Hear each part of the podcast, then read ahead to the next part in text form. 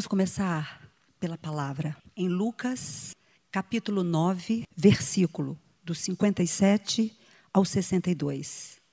Quando andavam pelo caminho, um homem disse para Jesus: Eu te seguirei por onde quer que fores.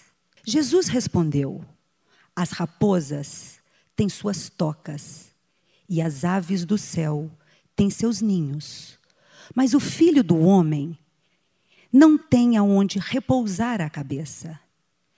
A outro disse: Siga-me. Mas o homem respondeu: Senhor, deixe-me ir primeiro sepultar meu pai. Jesus lhe disse: Deixe que os mortos sepultem os seus próprios mortos. Você, porém, vá e proclame o reino de Deus.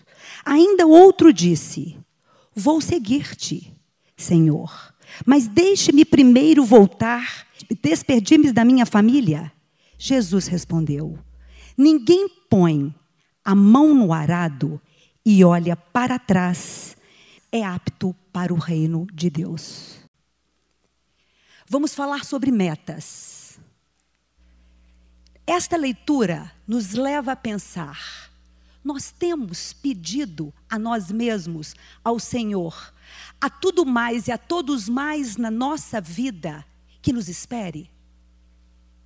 Que façamos algo antes de seguirmos aquilo que nos foi confiado ou ao qual nós teríamos também nos determinado fazer. Deixemos a palavra, depois vamos voltar a ela. Envelhecer significa a relação com o tempo. E o tempo é a marca. É uma marca que nos organiza. Porque se não é o tempo, nós não sabemos em que ponto da escala, em que ponto da linha nós estamos. É interessante que tem o tempo do calendário, uma lembrança que hoje carinhosamente nós ganhamos, que nos referenciar ao longo de 2016. Mas nós temos o ano litúrgico que nos presenteou com o advento para que nós entremos em preparo. O tempo, como Einstein já nos ensinou, ele é uma relação dinâmica. E ele depende muito do observador e daquele que está atuando dentro daquela dimensão. Falar de metas é preciso, primeiro, que nós vejamos a nossa relação com o tempo. Me tocou muito esta semana, quando uma paciente minha, eu trabalhando com ela já na linha das perspectivas, me disse assim: o que eu mais quero é viver. Eu tenho sobrevivido. Tocou meu coração. Quem aqui tem vivido ou quem aqui tem sobrevivido? Assim como também algumas pessoas que já começam a dizer: neste ano eu quero passar de preto. Ou neste ano eu quero mudar a cor que normalmente eu costumo. Ou o lugar, ou a pessoa, ou a forma, enfim. E nós vimos pela palavra, no texto, seguir Jesus com suas exigências. Ali ele nos clama. E ali aquelas pessoas pediram a ele um tempo, Senhor, deixe-me. Você está entre estes que também tem pedido tempo, que está inclusive tentando correr atrás do prejuízo. E como que você se relaciona com esse tempo. Voltando a essa minha cliente, ela começou a dizer: Eu quero viver. Isto é a meta. Mas, para que essa meta possa ser magnífica, ela tem que ser cumprida. E as metas partem do quê? as metas partem ou de sonhos, confiramos os nossos sonhos. E me faz lembrar Carlos Drummond de Andrade, que diz: cuidado, porque de repente os vossos sonhos poderão se tornar realidade. Quantos sonhos seus já se tornaram realidade?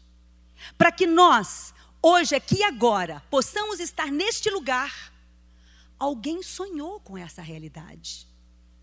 E alguém ouviu o sinal de o nosso Senhor e se uniram para poder fazer deste sonho uma realidade. E nós temos, então, as metas decorrentes de sonhos. Confiramos os nossos sonhos. Tem sonhos que muitas vezes estão pedindo licença a você para serem acordados. Qual sonho seu ainda não acordou? Qual sonho seu se desanimou, desistiu? Qual sonho seu ficou à beira do caminho? Qual sonho seu está gritando para poder sair? Decorre de sonho. Decorre também de uma necessidade. Existem metas que decorrem de necessidades. E existem metas que são verdadeiras opções conscientes que fazemos. Assim como existem metas que parecem que são ditas por outros para nós. E é preciso que tenhamos muito cuidado até que ponto eu vou querer comprar essa meta para mim ou não. Nesta época do ano, a gente percebe as pessoas já muito marcadas pelo cansaço, inclusive, da sua rota. E muitas vezes elas não se dão conta que a felicidade é algo muito simples. É tão simples, como diz Mário Quintana, que as pessoas não chegam a perceber a felicidade. E ficam com uma dimensão muito equivocada. Se é que você, a essa altura, ouvindo tudo isto, ou se lembrando do que possam ter sido as metas às quais você se propôs lá atrás, nessa mesma época, e ao relacioná-las e ao conferi-las, você pode estar, às vezes, se decepcionando com você mesmo, ou numa sensação de incompetência pelo não cumprimento das metas. Pode ser que você pense assim: por que então tornar a fazê-las? Para que eu recolha mais algum insucesso? Mas, a primeira coisa que eu quero defender aqui, em se tratando de metas, o problema não está com você. Tenha certeza disto. Repito, o problema não está com você. O problema está provavelmente com a forma como você relacionou-se com isto. Relacionar-se com isto exige uma certa escuta. Existe uma certa condição, uma preparação, um planejamento. E existem muitos tipos de situações que, se não bem trabalhadas, são verdadeiros primeiro louvor. Quais são as muralhas que nos impedem na realização das nossas metas? Crenças. Crenças mal aprendidas. A primeira crença é aquela que nós damos à ciência da evolução dentro da ideia de que o tempo, o tempo, resolve tudo. E nós ficamos assentados na espera do tempo, como se fosse uma rampa imaginária, na ilusão de que, porque o tempo vai fazer com que as coisas melhorem. Isto é uma grande muralha. Se é que fosse assim, as pessoas que vão se envelhecendo, era para que elas pudessem terminar a vida completas. E não necessariamente as pessoas envelhecidas chegam a estar completas e realizadas com suas vidas. Obviamente, uma parte do tempo da trilha pisada ajuda, mas não é o suficiente. Então, que nós não depositemos na visão evolucionária do tempo a ideia de que ele realmente vai resolver. Porque isso é engodo que faz com que nós então nos acomodemos. E nisto é preciso dizer a vocês: alguém já viu inércia curar pessoas? Inércia não cura pessoas. O que cura pessoas é o movimento. Mas como vamos fazer esse movimento? Nós podemos deixar que o nosso barco seja como um barquinho de papel, frágil, completamente frágil. E dentro dessa fragilidade, na primeira chuva, ele amassa e se perde. Ou podemos também fazer uma embarcação em que nós concedemos ao outro o leme e também se perde, ou também sem saber para onde vamos, ou pensando só que as armadilhas são grandes, as grandes ondas. O grande mestre das navegações, o Amir Klink, fala o seguinte: o que mais era o problema para ele não eram as grandes ondas, são as pequenas ondas. As pequenas ondas que vão batendo no casco e vão tirando o barco da trilha. Então, não fiquem pensando nas grandes ondas. Pensem nas pequenas ondas. O que são as pequenas ondas que talvez possam estar deixando vocês desviarem do caminho da realização das metas de vocês? Como que nós gastamos o tempo que é tão precioso com coisas tão supérfluas. Como que é importante que também nós não nos apeguemos ao passado. As pessoas ficam também muito alimentadas de uma influência determinante do passado sobre nós. E aí fica pensando, por que eu vim de uma família que não se organizava, porque a minha família tem uma tendência de um déficit de atenção, ou porque isso aconteceu comigo, dificilmente eu irei me realizar em algo. O passado tem uma certa influência, mas digo a vocês, por estar inclusive na reconstrução com pessoas, no seu processo inclusive de repensar a si mesmas e as vidas o passado não tem esse poder tão aumentado que as pessoas dão a ele. Para que nós nos libertemos disto e para que nós possamos nos encorajar um pouco mais no lançamento de uma nova perspectiva. E também dizer a vocês que muitas vezes nós não realizamos nossas metas porque nós ficamos muito num plano ideal e perdemos o real.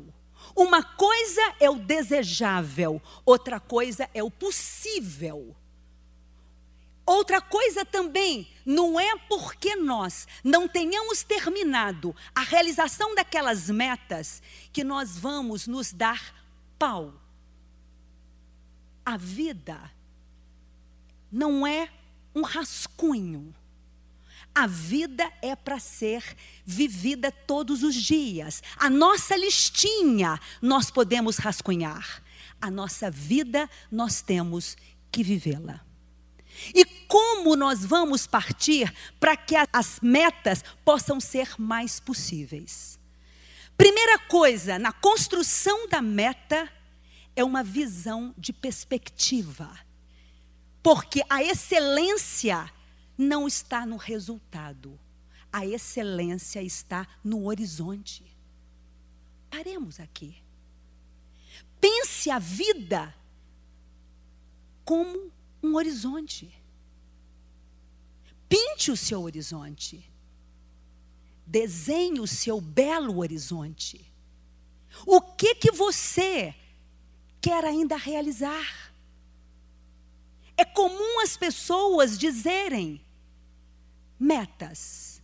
Quero cuidar mais da minha saúde. Quero encontrar uma pessoa. Quero ver os meus filhos seguirem. Quero participar mais da convivência da minha família. Quero resgatar amigos. Quero participar mais da vida da comunidade. Quero construir intimidade maior com Deus. Quero rezar mais. Quero me doar mais. Olha quantos horizontes. E uma infinidade de horizontes que provavelmente todos vocês aqui poderão estar agregando a esta lista. Mas cuidado. Como que é importante a especificidade da meta. Se eu deixo essa minha cliente estabelecer para ela simplesmente a meta do viver, fica muito perdido, fica muito subjetivo. Achei muito lindo quando o padre Dalmo, na missa de domingo, anunciava a Sexta-feira Santa, ele disse assim: Porque vocês têm metas, a minha meta é ir para o céu. A minha meta é me santificar e chegar ao céu. Uma grande meta. É uma meta que eu diria que é uma meta de desenvolvimento de competência. Para isto, é preciso que tenhamos estratégias. Quais são as estratégias, tentando buscar aí a meta do Padre Balmo, quais são as estratégias que fariam essa escada para o céu? E aí, como as pessoas se equivocam, me faz lembrar uma mãe que tinha estabelecido uma meta de participar mais da convivência com os filhos. O filho dela também convive no processo terapêutico. E aí o menino falou comigo: a minha mãe não tem tempo para mim. Porque sempre ela fala assim: vai dormir, meu filho, eu tenho que rezar o terço. Vai dormir, eu tenho que rezar dois terços. Ótimo rezar o terço.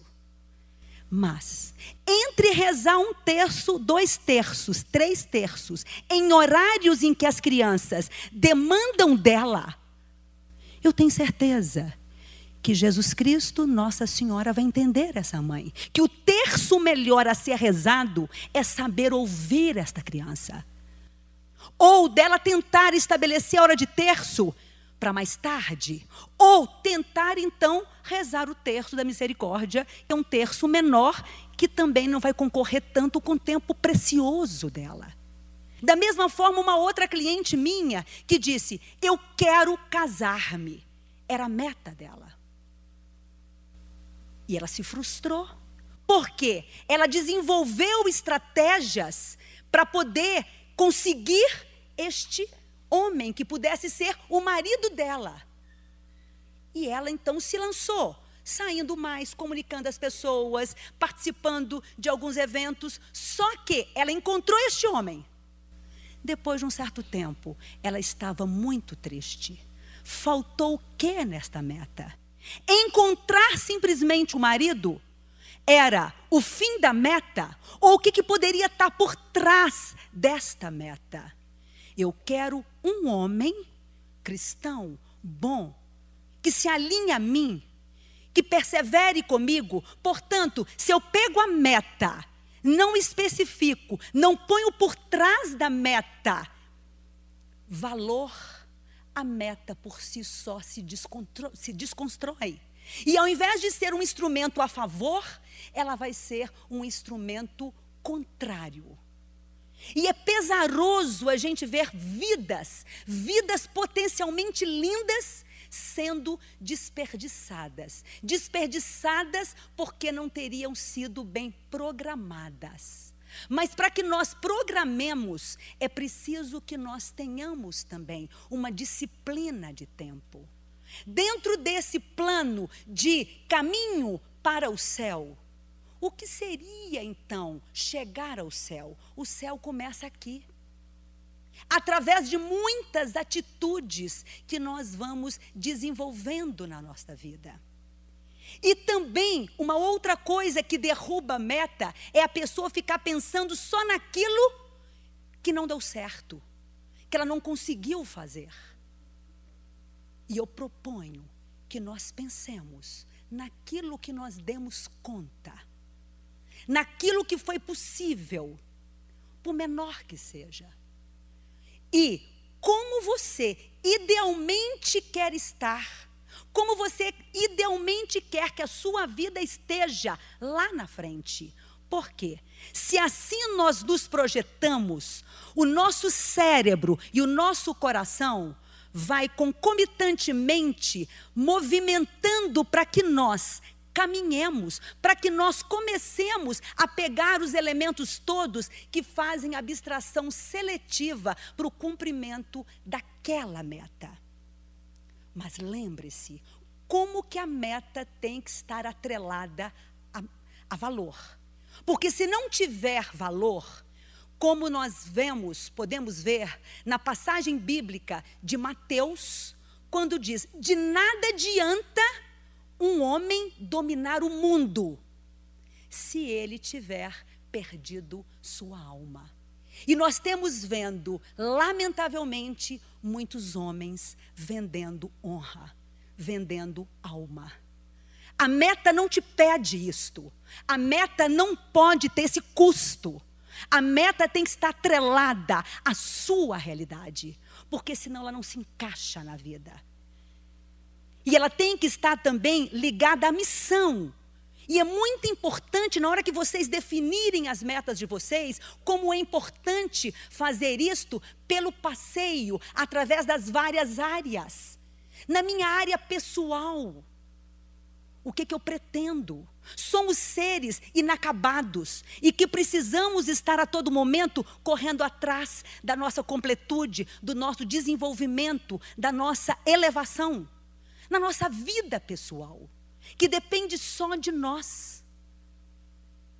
O que, que você quer estabelecer consigo mesmo?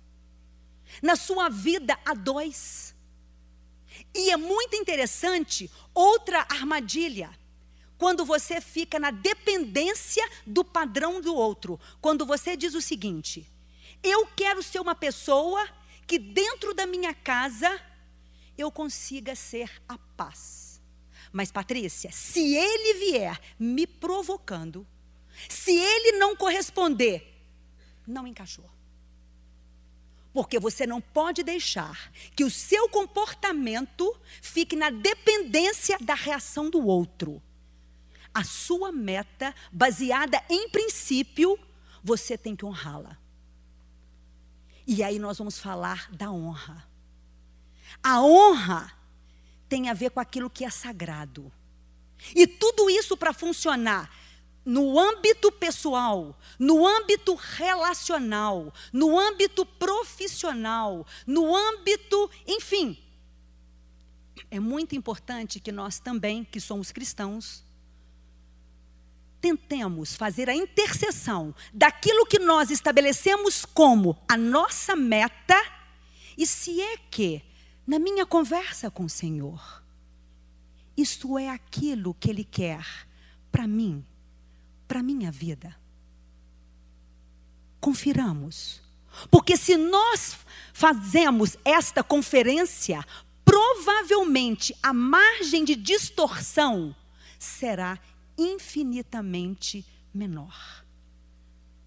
Infinitamente menor. E agora eu gostaria de dizer a vocês, hoje, a leitura do dia em Mateus traz a passagem de Jesus com dois cegos, os dois cegos perguntando a Jesus, ou dizendo a Jesus: Pai, Pai, cura-nos, tenha piedade de nós. E Jesus pergunta: se eles acreditavam. Acreditavam mesmo naquilo que eles estavam pedindo. E Jesus toca os olhos deles e fala: faça segundo a sua fé.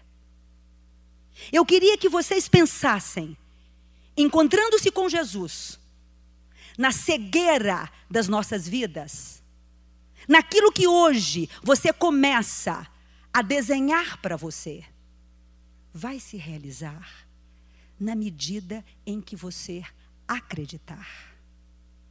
E acreditar é mover, é fazer, é se desinstalar.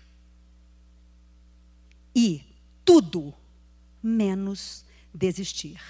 Me tocou muito uma, uma entrevista que eu fiz um pai e um filho. E o pai falando, inclusive, com o filho, porque neste ano você não cumpriu isto, você não cumpriu aquilo, você não cumpriu aquilo outro, e veio só, inclusive, passando a limpo e, de alguma forma, deixando o menino completamente esvaziado de senso de realização. O menino vira para o pai e diz assim: Pai, só te peço uma coisa, não desista de mim.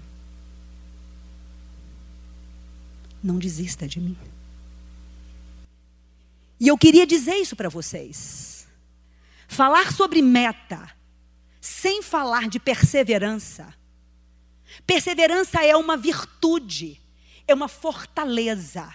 Apesar de, a gente continua no caminho. Apesar de, a gente persevera. Porque quem persevera, alcança. Muito obrigada.